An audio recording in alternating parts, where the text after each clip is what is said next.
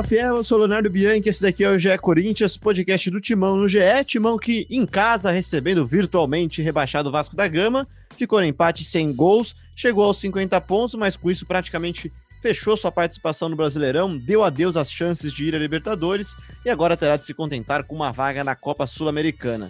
Corinthians e corintianos que terão de se contentar também com uma reformulação, né? Isso porque o que era velado agora ficou cada vez mais claro nas palavras de Wagner Mancini, né? O Timão passará por mudanças e terá na base o fio condutor desse processo. E para falar muito desse Big Brother que passará o elenco corintiano, né? Quem entra, quem está no paredão para sair, tô aqui com a minha dupla de setoristas, Bruno Cassucci e Marcelo Braga. Fala aí, Cassucci, tudo bem? Tudo ótimo, Leozinho. Prazer falar com você. Um salve para fiel torcida, Marcelo Braga. É, eu falei tudo ótimo, ótimo porque a temporada tá acabando, né? Vem Você quer falar ótimo para quem, né? A esperança de uma temporada melhor, de dias melhores também, de podcasts mais animados, como a gente brincou recentemente, né? Que esse podcast é só descascada, é só cornetada. E sobre a, a ida para a Sul-Americana, estava mais cantado do que a eliminação da Carol, né? Era só saber a porcentagem, porque a gente já via que o Corinthians, por futebol e também pelas contas, a ida para a Libertadores era praticamente impossível. E ela veio com, com a cerejinha do bolo, né? Uma atuação, mais uma do Corinthians, mais uma atuação especial, um domingão de futebol sofrível em Itaquera. É, mas acho que, que é isso, Léo. Falar mais do que vem pela frente, de, do que vem para o Corinthians em 2021, é, dessa temporada de reformulação, de austeridade que se anuncia e dessa limpeza aí do elenco que, que vai acontecer muito em breve. Pois é, pois é. A gente nem vai falar tanto sobre Corinthians e Vasco, sobre o empate 0 a 0 sonolento empate 0 a 0 na Neoquímica Arena, e tampouco falaremos também muito de Corinthians e Internacional, Internacional e Corinthians, jogo que decidirá o campeonato pro Inter, né? Não pro Corinthians, isso daí já tá decidido. Fala aí, Marcelo Braga, tudo bem com você, cara? Tudo ótimo, Léo. Tô super satisfeito. Acabei de matar um mosquito que tava me incomodando aqui com a minha raquete elétrica, então estou disposto e sem nenhum incômodo para participar do podcast. É, espero que esse paredão aí não, não esteja eu, Cassúcia, a Ana, né? Que a gente passe aí a temporada ileso, que a gente cons consiga imunidade, vá avançando aí até a reta final do programa e que as eliminações sejam só lá no elenco, né? O Corinthians realmente vai ter que fazer algumas mudanças. Hoje a folha salarial do Corinthians beira os 12 milhões de reais e se a gente vê ali o Corinthians na décima colocação do brasileiro, acho que essa conta não está fechando, né? Muito dinheiro investido, salários muito altos para um time que não está entregando resultados dentro de campo. Pois é, eu li essa análise aí, num, eu, li, eu li essa parte que você falou aí numa análise muito boa que eu li no GE hoje, mas eu não lembro de quem que foi. É, até para para mandar um abraço aqui para a galera do Twitter. A gente sempre fala que vocês participam construindo o programa com a gente. Esse tema, né, esse gancho Big Brother do Corinthians veio de uma participação do Gui Torres lá no Twitter, ele que mandou aqui para a gente. Vou até ler aqui o que ele mandou, Cassus. Ele fala aqui que já que estamos na época, temos que fazer um BBB no Corinthians. Ele eliminaria o Michel, o Otero, o Cafu, o Vital, Natel, o Jô, enfim, colocou uma porrada de gente aqui e colocaria no paredão até o meio, no meio do ano o Luan. Enfim, né? Tem... Sobrou, sobrou alguém na lista dele ou, ou, não sobrou porque ele falou Luan, Casares e Mosquito no paredão. Mas tr trouxe para casa aqui o Cauê, um lateral direito da base, e o meio para fazer dupla com o Gabriel Pereira. A gente vai falar muito disso, galera, mas eu queria começar com vocês com uma pergunta, porque isso era o tema da nossa discussão antes de começar o programa, né, Cassucci? O que, que, mudou nesse discurso do Corinthians nos últimos três anos? E aí, para ilustrar isso daí, o Corinthians foi 13 no Brasileirão de 2018, com 44 pontos, dois pontos na frente da zona de rebaixamento só. Em 2019 acabou em oitavo com 56 pontos em 2020, neste momento, está em décimo com 50 pontos e acho que essa pontuação não vai mudar muito não na quinta-feira. Olha, Léo, trazendo para um português bem simples, o que mudou é que o Corinthians está com a corda no pescoço, né, cara? É, o torcedor tá vendo isso, a diretoria tá vendo há tempos e já deveria ter tomado uma, uma solução antes, mas é, a, a, coisa tá, tá pública, tá exposta. Toda semana o torcedor abre o Globo Esporte, abre até outros sites e vê lá, o Corinthians foi processado pelo jogador X, pelo clube Y, pelo fornecedor Z é, o Corinthians está eh, com a corda no pescoço, realmente. É uma dívida que, no curto prazo, ela é maior do que o Corinthians fatura em todo ano. O que o Corinthians tem para pagar nessa temporada é maior do que todo o faturamento previsto. A gente já vinha falando isso, né? Um clube que gasta muito, um clube que se endividou muito, é, e se endividou de uma forma que não, não, não veio acompanhado de resultado, né? Porque muitas vezes o clube faz uma loucura ali, tem um gasto a mais numa contratação e você consegue compensar com a premiação num torneio, com a venda de um atleta, é, até com a valorização do time, né? Consegue patrocínios maiores. Não é o caso do Corinthians. O Corinthians investiu muito e não obteve esse retorno. É, e agora a diretoria assumiu que se não mudar esse cenário, é, a situação do Corinthians tende a complicar ainda mais, vai para uma situação insustentável. E aí, o que no passado já se falou, né? Se discutiu, ah, o Corinthians pode cruzeirar. A gente chegou até a trazer esse tema aqui para o podcast. Não acho que o Corinthians vai cruzeirar, é, mas eu acho que o Corinthians tem que tem que se mexer, já passou da hora, e acho que esse, esse processo de austeridade pregado agora vem no, no momento urgente, e, e a diretoria é, assumiu isso, o torcedor entendeu isso.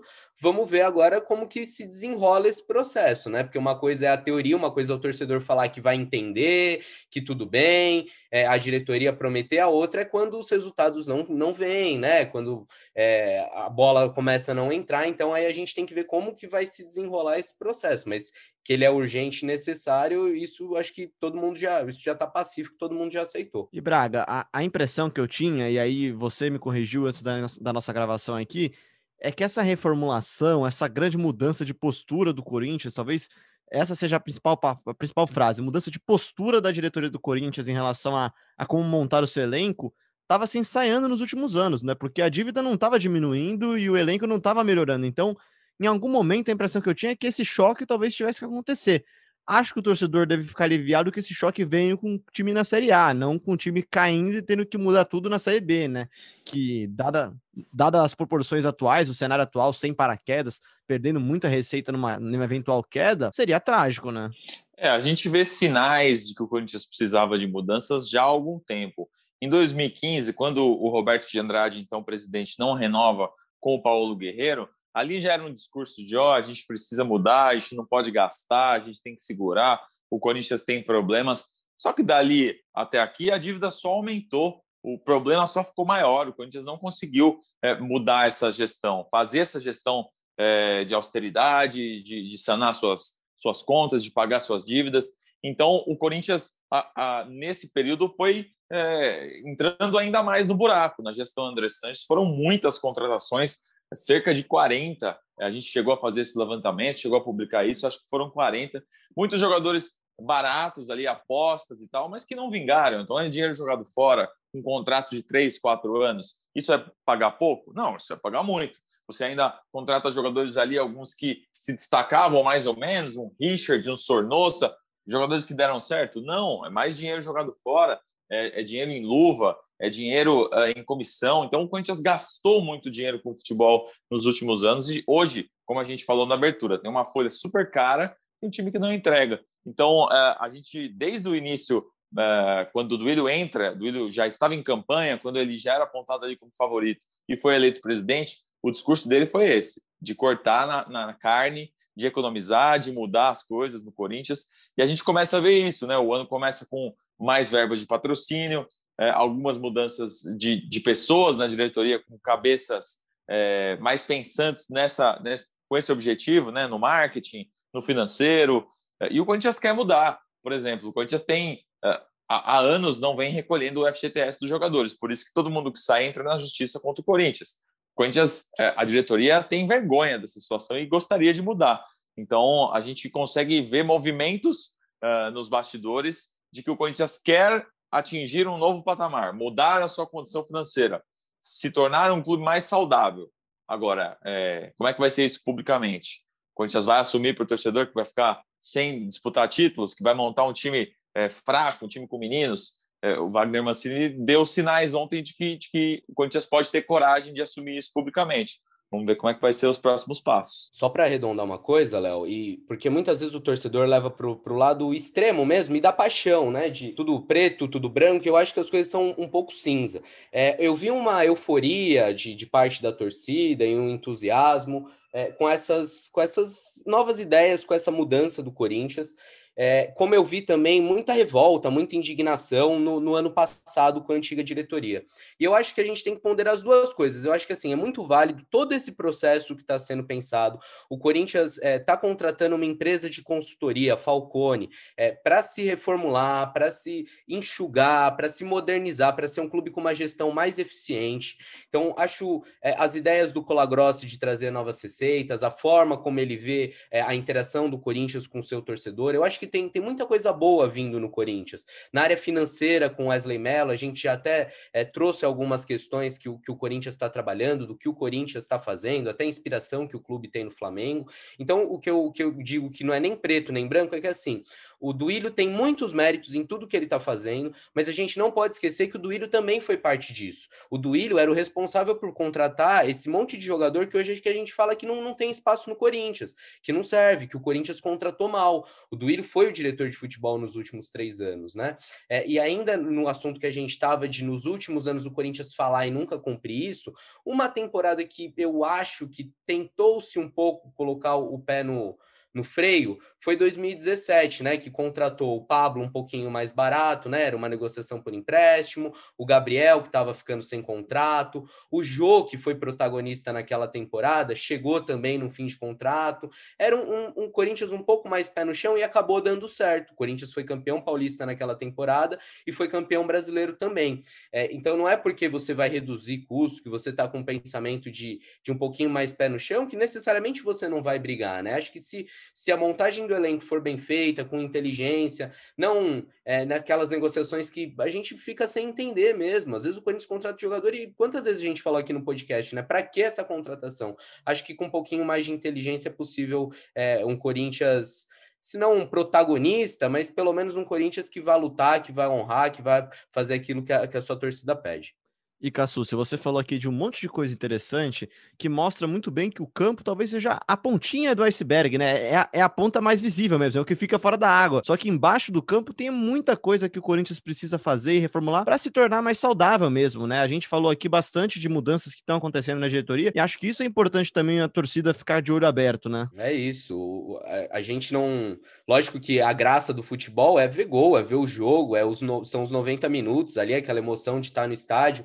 Mas aqui a gente traz para o podcast essas questões de fora de campo para entender o que acontece no campo, né? Que é, é, é, aquela, aquele velho ditado, aquela história de a bola não entra por acaso, é por isso, porque depende de uma gestão, de uma montagem do elenco, de, de é, questões que, que transcendem os 90 minutos. E para ilustrar isso daí que a gente estava falando da dívida, eu estava pegando aqui nos dados do nosso roteirinho aqui, o Corinthians encerrou 2017 com 412 milhões de reais em dívida em dezembro de 2017, e no último balanço, se não for o último, você me corrige, Cassus, mas acho que é o último balanço divulgado em setembro de 2020, a dívida subiu para 920 milhões de reais. Foram três anos separando esses dois períodos aí, a dívida mais do que dobrou, né, nesse período aí. Então mostra bem como, mesmo com um discurso de austeridade, a austeridade não foi praticada, né, Braga? É isso, e a, a própria diretoria admite, né? O Cassus até citou aí que o, que o Duílio fazia parte dessa diretoria do futebol, e, e, é, e é bem verdade, né? Uh, e o André Sanches, que foi o presidente nos últimos três anos, ele admite que ele gastou demais com o futebol, é, que o futebol ficou meio em segundo plano, porque o objetivo dele era arrumar as contas da arena, conseguir um name rights e tal. E o Corinthians só brigou mesmo por título de campeonato paulista, né? Como você citou, os últimos três campeonatos brasileiros do Corinthians foram muito ruins.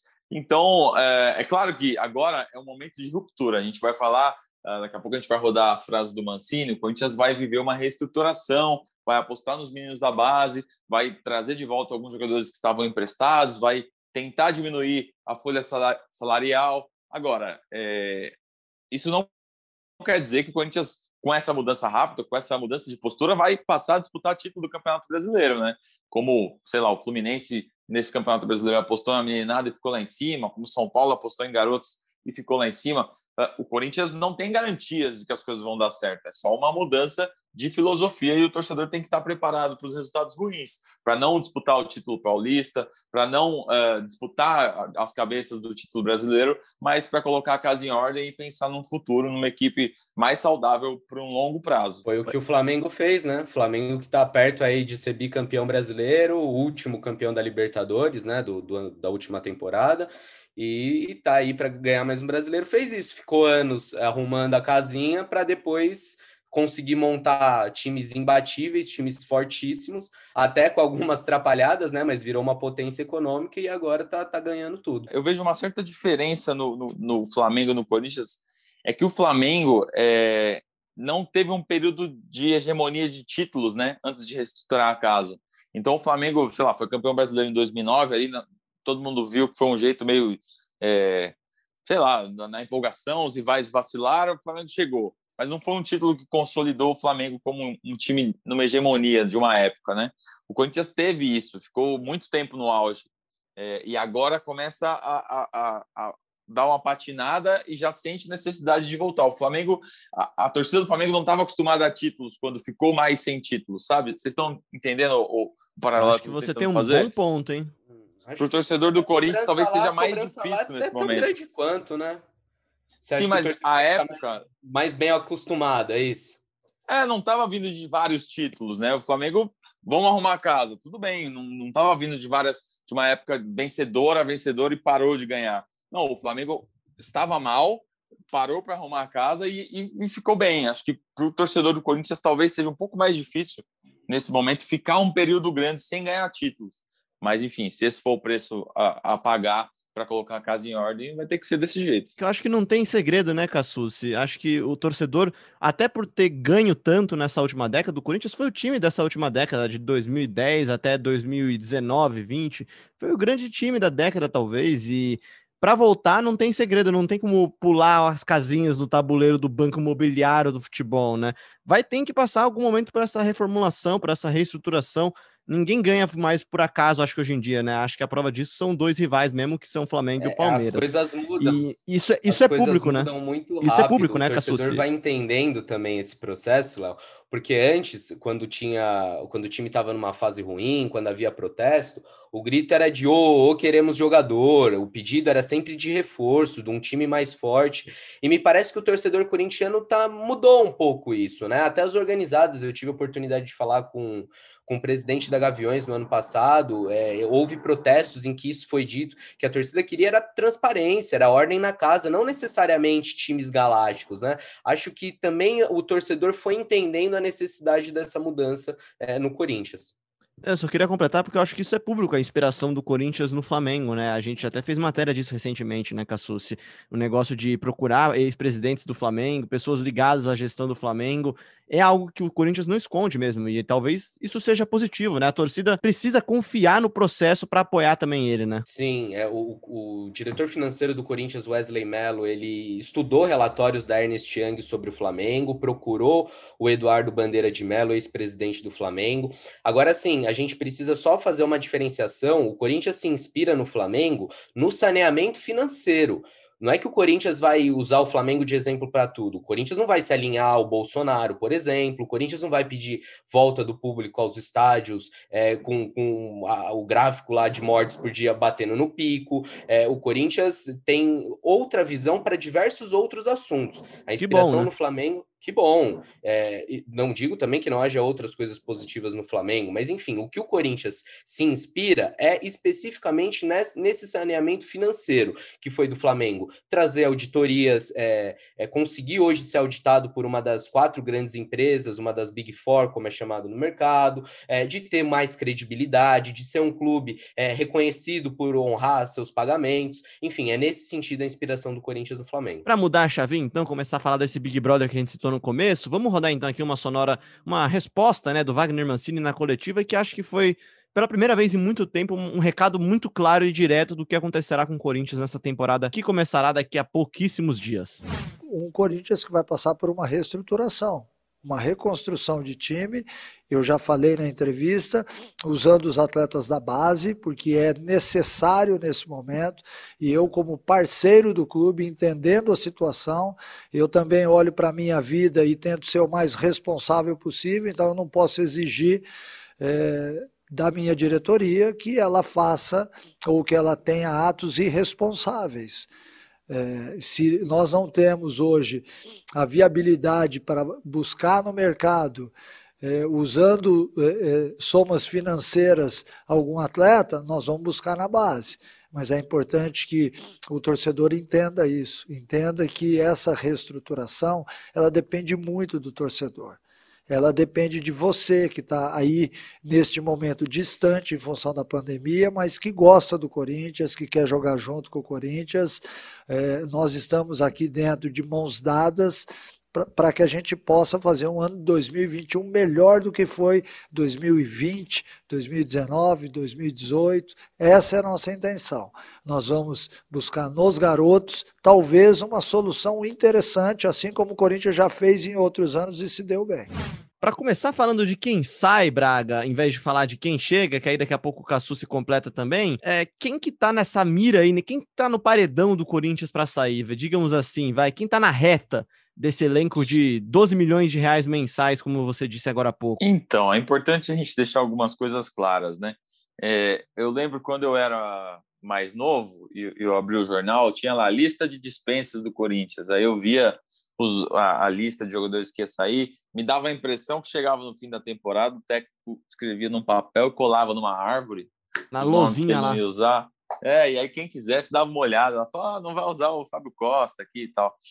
Não existe essa lista oficial. O que existe é, são as impressões que a gente tem e as informações que a gente ouve de bastidores, de mercado, é, das pessoas envolvidas com os jogadores, dos representantes.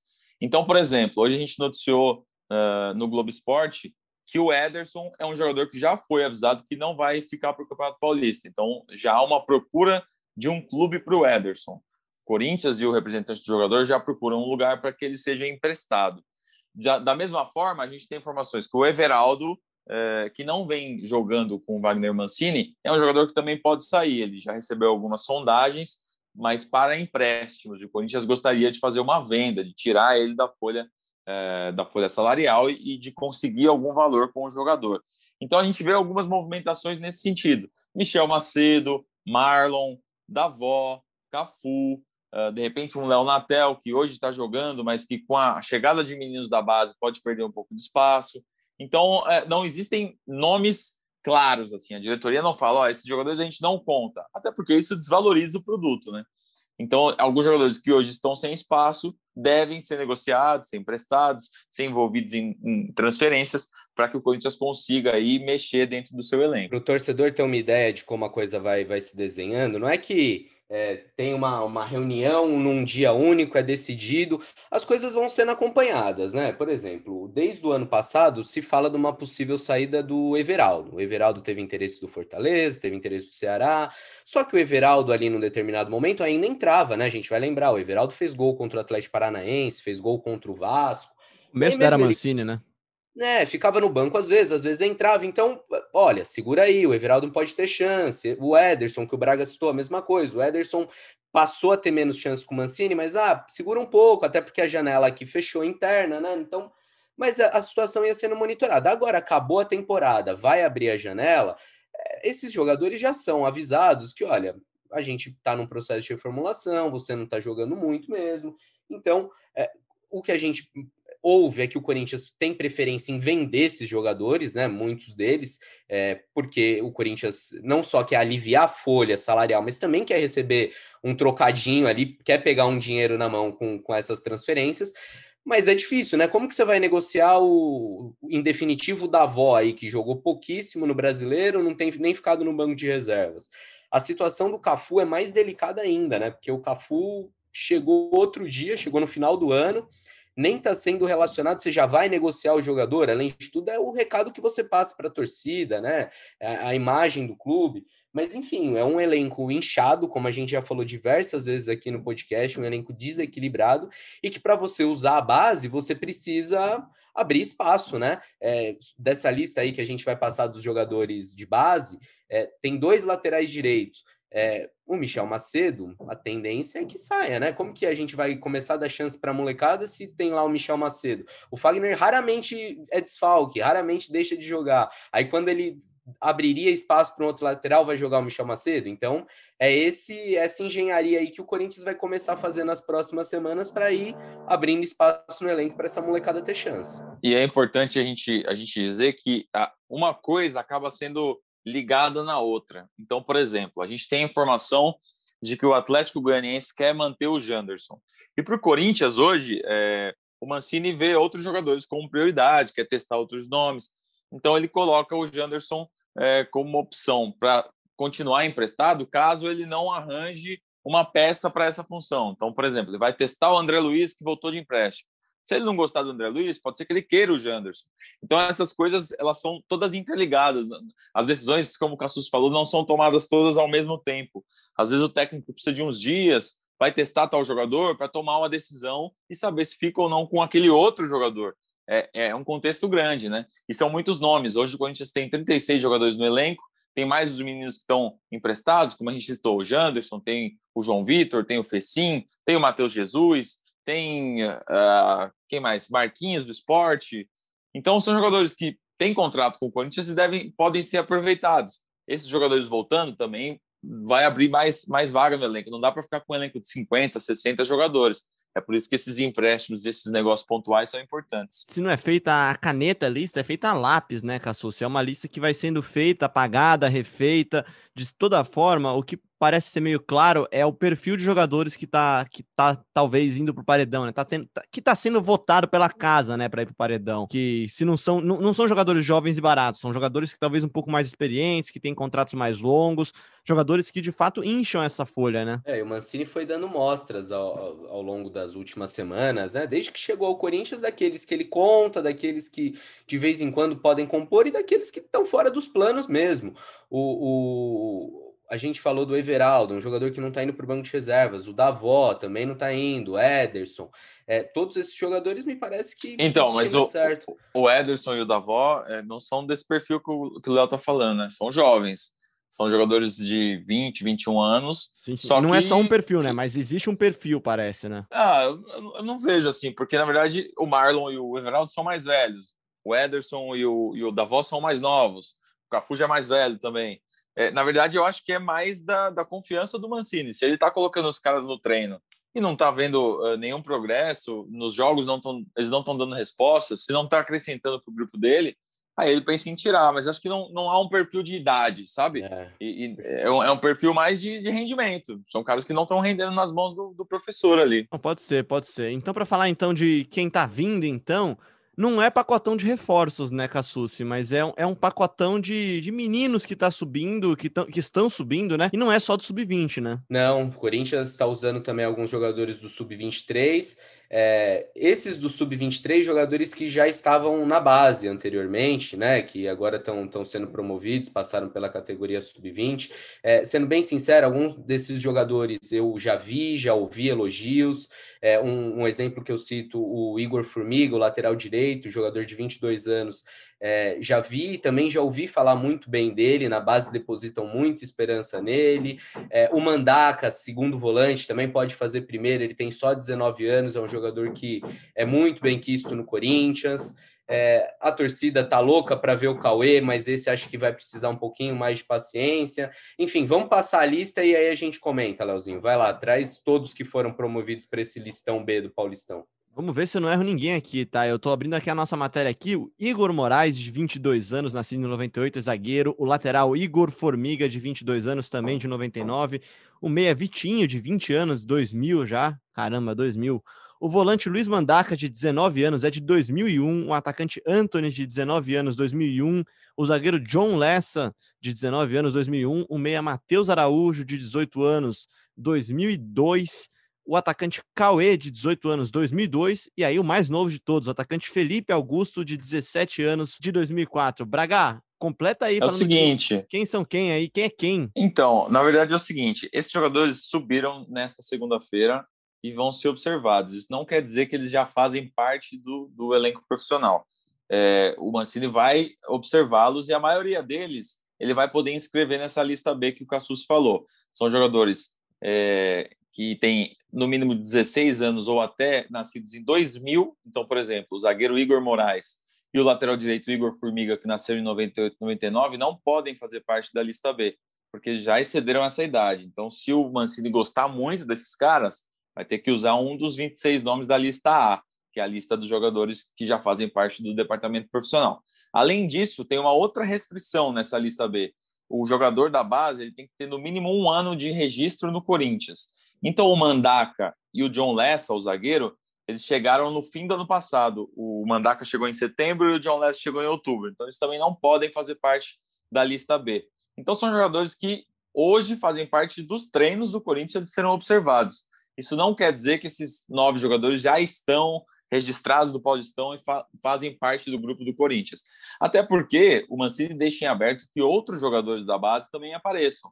É, nomes do sub-23, nomes do sub-20, do sub-20 que vão se destacando podem subir. A gente até tinha noticiado que o Meia Adson, que é um, um ponta que jogou no time sub-20 e já estava integrado ao time sub-23, também subiria para treinar mas ele não participou dessa primeira dessa primeira ascensão aí, dessa primeira convocação do Mancini nessa segunda-feira. Daqui a pouco ele pode ser chamado e fazer parte. O fato é que nos últimos anos essa lista B, ela sempre foi grande no Corinthians, mas usava um, dois jogadores. Agora não, agora a promessa é de que o Mancini use realmente essa lista B de uma forma a aproveitar e testar esses nomes no elenco profissional. E é uma lista que pode ser composta também por outros jogadores que estão no elenco profissional também, né, Se A gente vê aqui, eu até peguei aqui na nossa mesma matéria que está no site, lá para quem quiser dar uma olhada, é uma matéria que se chama Conheça os jogadores, conheça, deixa eu ver, conheça os nove jogadores que subiram para treinar com Wagner Mancini.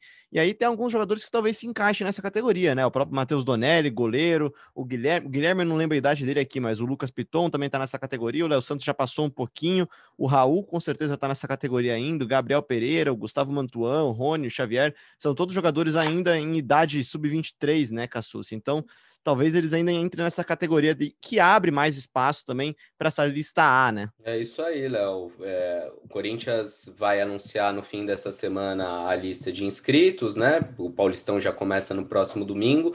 Quem sabe já no nosso próximo podcast, no nosso próximo episódio, a gente já tenha mais detalhes, mas é interessante ver esse processo começar. E nomes que para quem acompanha a base do Corinthians, alguns nomes já bem conhecidos, mas badalados, por exemplo, é o caso do Vitinho, é, que desde a renovação contratual lá atrás, Marcelo Braga já cobriu esse assunto há muito tempo. Ia eu lembro City, de fazer. Cobriu mesmo. Quando ele tinha é... 15 anos, eu já estava dando matéria do Vitinho, hein? Então, a gente ouve falar do Vitinho há muito tempo e o Vitinho agora finalmente ganhando chance no profissional. E tem também jogadores que a gente ouve falar de um tempo mais recente, mas que despertam muita expectativa na base. Um deles é o Matheus Araújo jogador que já passou por seleção. É, inclusive, teve uma polêmica aí na última eleição, porque é, ele teria ali como um agente oculto, alguém que tem uma participação nele, o Augusto Melo, que foi um dos candidatos, então o nome dele veio à tona por esse assunto.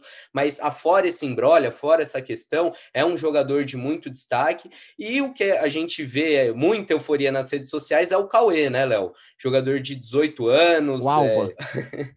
expectativa de ser um artilheiro nato aí. É, ele se destaca muito também pelo porte físico, então você precisa ver como que ele reage quando vai jogar com jogadores do porte dele, do tamanho dele, mas é, muito se espera de, de, todos esses, né? E aí a gente vai acompanhando, dessa vez com menos detalhes do que já tivemos no passado, porque antes eu e o Braga a gente assistia treino, a gente via muito essa molecada, né? Quantas vezes a gente não tinha os titulares treinando lá no fundo e o, os jovens treinando mais perto, então dava para ter uma noção de, de quem tinha mais recurso técnico, de quem se destacava um pouquinho nos treinos. Hoje a gente tem menos isso então tem que ficar de orelhada, né? Fala com aqui, fala com ali, para saber o que esperar desses garotos. É verdade. A gente até já discutiu muito sobre o Claudinho no Corinthians, né? Eu vi treinos do Claudinho no, no profissional em 2015 e 2016, ele realmente treinava muito bem. Então, hoje eu consigo falar, ah, o Claudinho ia bem nos treinos. Hoje a gente não sabe nem como treina o Gabriel Pereira, né? Que é um menino super destacado aí na base e tal, que, que deve ganhar novas chances agora com o Wagner Mancini, mas a gente não faz a menor ideia se ele treina bem, se ele treina mal, se ele dá chapéu, se ele dribla, porque a gente não vê treino há um ano já, hein? Caramba, a gente só ouve que o cara treina mal quando ele treina muito mal, né? Então, se o cara treina mais ou menos, você não Quem que vocês ouviram, hein? A Fiel quer saber. Quem que vocês ouviram aí? Fala aí, Cassúcia. Eu não posso vir aqui, assim, é, essa história é história de churrasco, porque eu não posso vir aqui e falar, não, o cara tá uma porcaria no treino, chega numa tiriça, vai com preguiça para treinar. Porque, assim, é difícil eu provar isso, né? Eu ah, ouço... Ainda mais sem ver, né? É, ainda mais sem ver, mas tem cara que a gente ouve, por que, que o fulano não tá jogando? Ah, cara, porque ele treina mal, porque ele acha que ele já conquistou tudo, que ele já ganhou Champions League, ele vai para o treino como se fosse como se fosse o craque e faz o básico, sabe? Mas dá para escrever isso? Isso, então vamos cuidar, vamos com cuidado. Mas de, é, é, é o que o Braga estava falando, muito difícil avaliar se o cara treina bem, se o cara treina mal, a gente vai vai no ouvido e tentando trazer aqui para o torcedor. O Gabriel Pereira, que é um dos caras que desperta curiosidade, dizem que treina bem, mas se treinasse tão bem, acho que já estaria ganhando mais chances no time, né? Uma coisa, uma coisa importante que eu acho que é, é, é bom a gente falar: o Corinthians, diferentemente, por exemplo, do Atlético Paranaense, né, naquele, naquele ano que foi campeão paranaense com o Thiago Nunes, o, o, o Atlético usava um time sub-23 no, no estadual, né? O Corinthians não pretende fazer isso, pelo menos é, não é o recado que a gente tem ouvido da diretoria. Pode ser que nas primeiras rodadas poupe alguns jogadores para fazer uma pré-temporada, para dar mais ritmo é, de jogo, de treino, para descansar alguns nomes, tipo Jô, tipo Fagner, caras que estão jogando há muito tempo.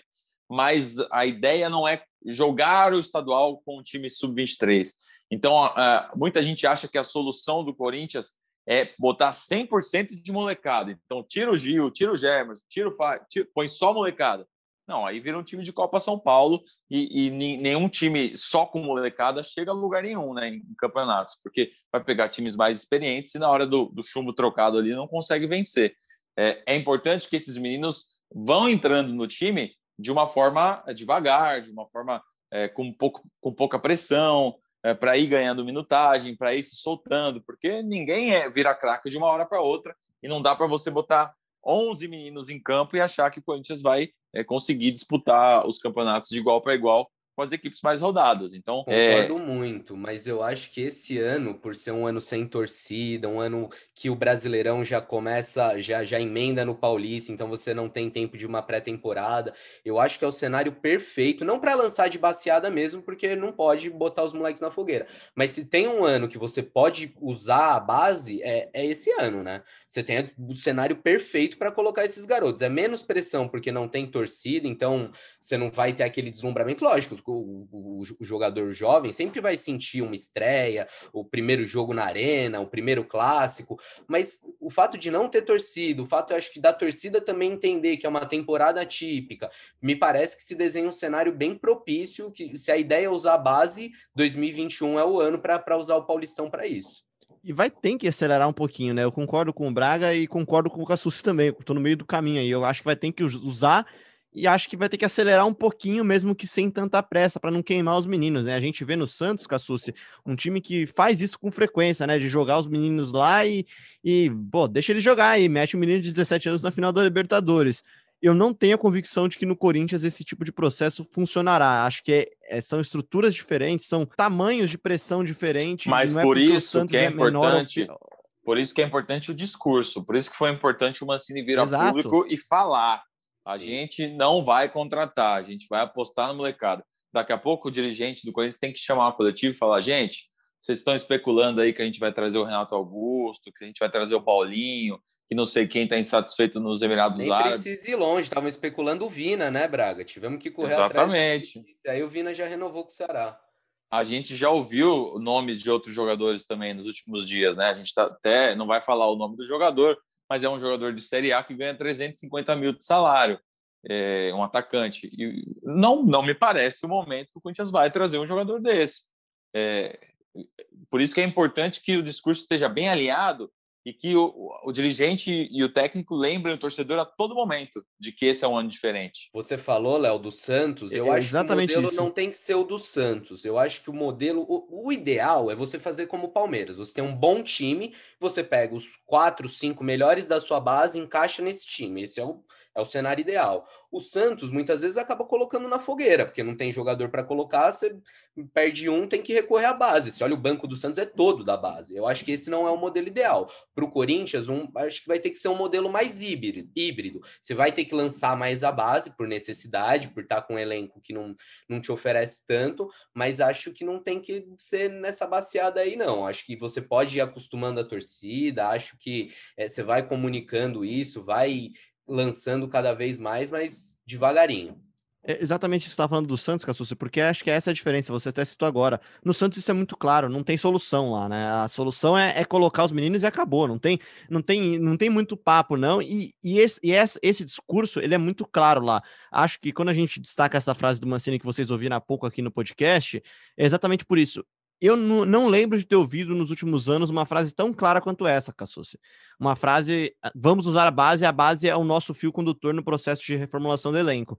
Acho que essa é a grande diferença e que muda a forma como a pressão chega nos jogadores. Concordo. É importante que isso seja dito e que isso seja feito também. O torcedor precisa ouvir e ver essas atitudes. E sem falar de jogo contra o Vasco, o jogo contra o Vasco acabou dando para o Corinthians um prêmio de consolação, né, Braga? Que é a Copa Sul-Americana, é um torneio que o torcedor acompanha meio de longe, que vê mais ou menos com uma esperança de título, que já enxergou com olhos mais brilhantes, né, na temporada retrasada, né, quando foi, acabou sendo eliminado na semifinal pelo Independiente Del Valle. Só que é um, um torneio que mudou bastante para essa temporada 2021, né? O que, que mudou mais nesse torneio? O que, que tem de novidade? Eu sei que tem uma fase de grupos, né, Braga? É, mudou bastante coisa. É a vigésima edição da Copa Sul-Americana e a Comebol quer bombar bastante esse torneio nessa temporada. Aliás, a Comebol publicou uma arte, né?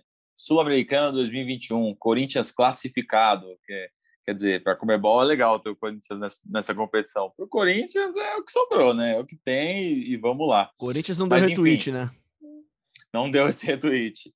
A, a, a, competição mudou, né? Antes ela, ela era disputada desde a primeira fase em mata-mata. Então o Corinthians, sei lá, teve um ano que estreou contra o Racing, já era mata-mata, jogo de ida, jogo de volta, quem passar já vai avançando. Como a Copa Dessa do Brasil, vez, né, o Braga? Começa Como já com mata-mata. Dessa vez não, vai ter primeiro uma fase preliminar com times de vários países, exceto Argentina uh, e Brasil. Aí classificam 16 equipes. Na segunda fase, tem essas 16, tem seis do Brasil, seis da Argentina e mais alguns times que voltam aí da, da primeira fase da Libertadores que vão ser eliminados.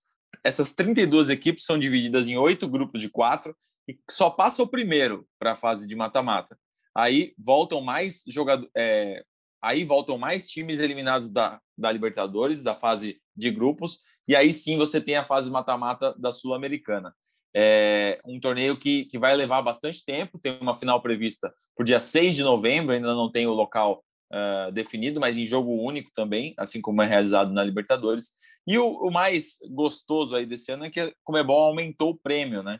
Embora ainda seja um prêmio bem aquém ao prêmio da Libertadores, o campeão, caso o Corinthians vá avançando e conquiste o título ao final da temporada, vai levar aí 6,8 milhões de dólares, cerca de 36 milhões de reais. É um dinheiro importante aí que hoje pagaria três meses de salário do Corinthians. O Cassucci vai lembrar melhor do que eu aqui, o Braga talvez também lembre, quando o Corinthians, há algum tempo atrás, com o André Sanches, antes de ganhar a Libertadores, falava muito que o Campeonato Paulista valia mais a pena do que a Libertadores, né? Que, que pagava mais, né? E aí, até tem um episódio recente do Dinheiro em Jogo, podcast do Rodrigo Capello, que fala como a Comebol, aos poucos, fez uma mudança drástica no torneio, mudou o torneio, fez ele valer mais dinheiro, fez ele gerar mais dinheiro e começou a pagar melhor os seus clubes. Acho que é esse processo que começa a ser feito na Sul-Americana. E se não é aquele torneio que é a joia, né? Que é, que é a joia da coroa, né? Aquele lá que faz todo mundo brilhar os olhos, acho que não dá para ser menosprezado, né, Cassu? Se muita gente, até a gente fez episódio recente, eu e você aqui falamos aqui que muito torcedor defendia para a Sul-Americana acho que não deve ser objetivo, mas não pode ser desprezado também, né? Lógico, não só pela premiação, mas pela questão desportiva, por ser a imagem é, do clube no exterior, né? Vai dizer que não, não queria que o Corinthians tivesse vencido o Independente Del Valle aquele ano lá que chegou na semifinal.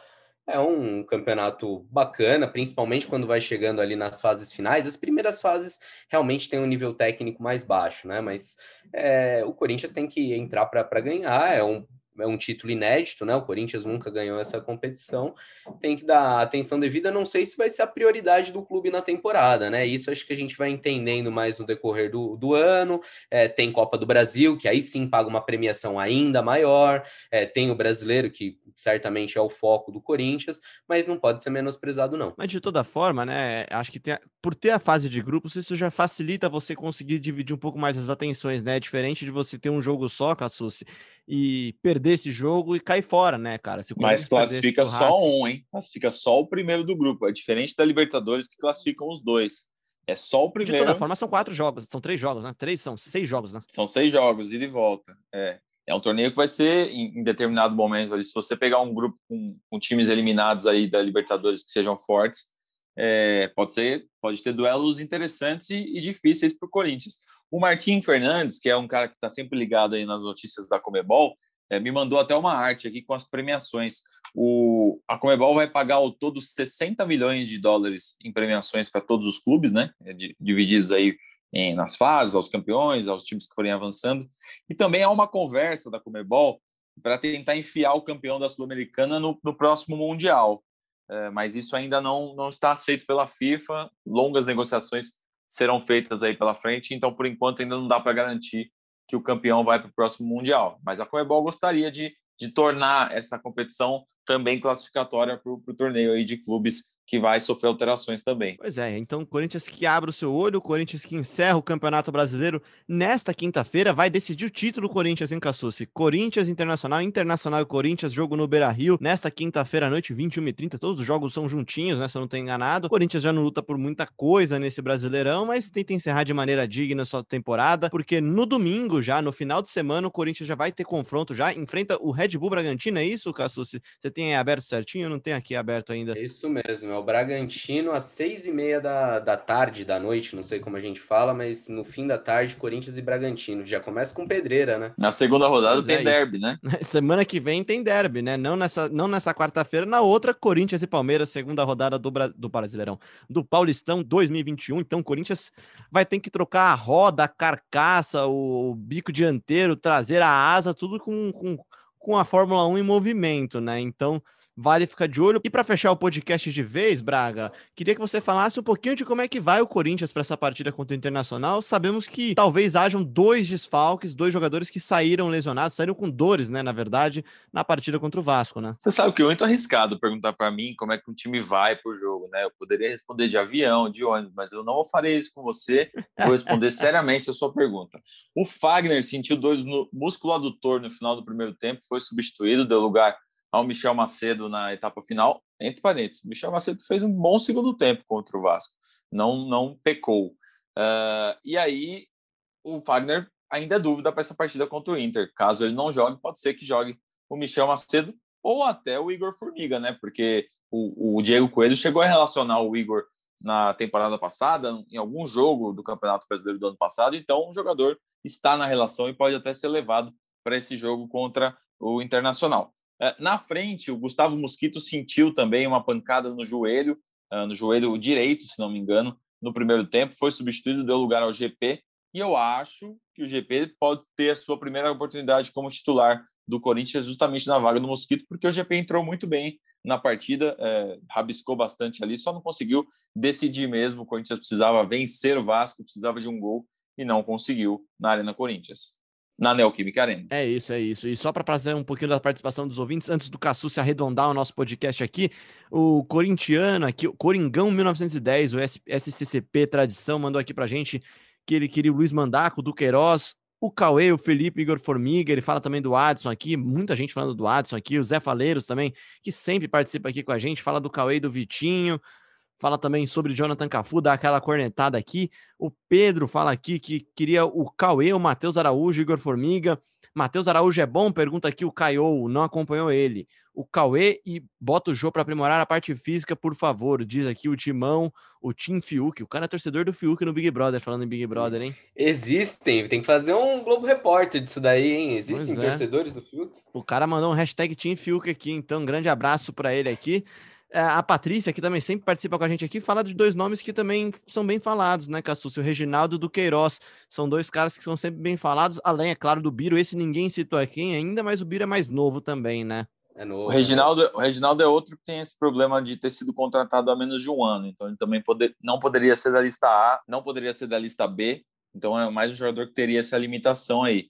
É, já o Duqueiroz é um menino que está desde sempre no clube, um segundo volante, e daqui a pouco pode ter chance também. Cassu, se você queria arredondar o podcast aí, se tem alguns números da temporada do Corinthians, temporada que não acabou porque tem um jogo ainda, mas já acabou, né? É, pelo menos na, na Neoquímica Arena já acabou. O Corinthians fechou a temporada na sua casa e fechou com o seu pior desempenho, né?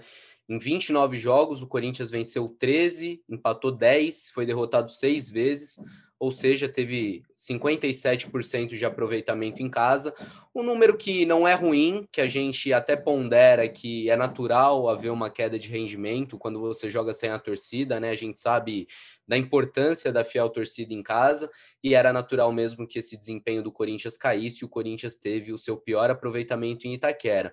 Mas o que mais me chamou a atenção dos números nesse ano, Léo, é que independentemente do que aconteça na na quinta-feira, no jogo contra o Inter, já é o pior desempenho defensivo do Corinthians na década. A gente, por muito tempo, falou da defesa do Corinthians, que era o pilar do time, e, e, o Corinthians veio para esse ano com uma outra ideia, né? Não de abandonar a defesa, mas de ter um ataque mais propositivo. E o que aconteceu no fim das contas é que o Corinthians nem conseguiu atacar melhor e perdeu aquilo que era o seu ponto forte, que era a defesa. O Corinthians termina a temporada com uma média aí de 1,5 gols sofrido por partida, 1,05, perdão. É, ainda tem esse jogo contra o Internacional, mas independentemente do que aconteça, mesmo que não seja vazado, já vai ser, ter sido a pior, pior temporada desde 2009. É, então é algo para o Corinthians ficar de olho, né? Porque de todos os setores que a gente ouve, acho que a, a defesa titular é o, é o, setor que deve sofrer menos alteração, mas ainda assim o desempenho não está legal, precisa de ajustes. O Corinthians é, vem sofrendo muitos gols, e mesmo quando não sofre, como foi contra o Vasco, ainda dá uns vacilos, sofre uns sustos, como foi naquela bola na trave ali no segundo tempo, enfim.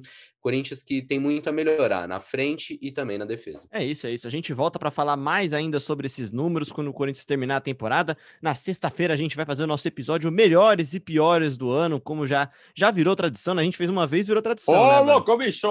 Prêmio é melhores do ano do Fausto Silva. O melhores, melhores e piores do ano. Essa lista vai ser longa, hein? Essa daí vai dar trabalho, você vai poder participar, a gente manda depois lá trabalho no Twitter. Trabalho vai ser para fazer os melhores, né, cara? Dos piores você a gente que tá dizendo. Ah, todo, mundo, todo mundo de smoking, hein? Como combinado aí. Vamos alugar roupa, é, todo mundo. Fino. Todo mundo das suas Boa. casas, a gente vai fazer aqui, abrir o vídeo aqui, a gente manda depois para vocês aí como é que foi o look de cada um aqui. Com a volta da nossa Sara aqui do podcast Gé Corinthians, a Ana Canhedo, né? Que tá aí chinelando, né? Para dar aquela variada, né? Nos largou aqui. E assim, a novidade, hein? Muito em breve vamos ter o retorno do Fiuk do Gé Corinthians. Tá mais sumido que o Fiuk, o Pozella. Pozella, né? Tá mais sumido que o Fiuk, cara. Tá Diria lá. No... que ele é uma planta no podcast? Não, uma planta seria muito maldoso, mas ele tá lá escondidinho ali. Tá, tá pra, pra, preparando coisas especiais aí. Em breve ele vai voltar pro Gé Corinthians aqui para participar, fazer um episódio muito bacana, com uma novidade que em breve todos saberão. Grande abraço, viu, Cassucci? Um abraço, Leozinho. Um abraço, Braga. É, eu não sei se eu participo desse próximo podcast, não é nem por falta de roupa, cara, que a gente qualquer coisa até aluga um smoking, dá um jeito aí, mas eu acho que vai cair na sexta-feira e sexta-feira é minha folga, porque eu tô de plantão no final de semana. mas o Terano estará por aí, Marcelo Braga, enfim, a gente se fala, rapaziada. Um abraço. Oterana não, a gente não usa mais esse apelido para Ana Canheda. Ana Canheda agora é a nossa Sarana, Sara. Grande abraço para Marcelo Braga também. Valeu, Léo, valeu, Cassucci, valeu para você que gosta de Big Brother, para você que odeia Big Brother. Esse episódio deve ter sido uma delícia e a gente tá aqui para fornecer entretenimento para você. Um abraço e boa semana. Aproveitar para mandar um abraço pro nosso Boninho também, nosso chefe Carlos Augusto Ferrari, que tá sempre na audiência do GE Corinthians. Um grande abraço pro Ferrari, um grande abraço para você também que ouviu a gente até agora no ge.globo barra podcast, também no seu tocador favorito, também no Globoplay. Agora é só abrir a aba Explore do aplicativo do Globoplay no seu celular, que você encontra todos os podcasts do Grupo Globo. Esse daqui é o Gé Corinthians, que volta agora com mais um episódio na próxima sexta-feira para falar sobre tudo dessa temporada do Timão e arredondar esse Campeonato Brasileiro que se encerra na quinta-feira com Internacional e Corinthians. Um grande abraço e até lá. Agora vamos voltar na Carol com K.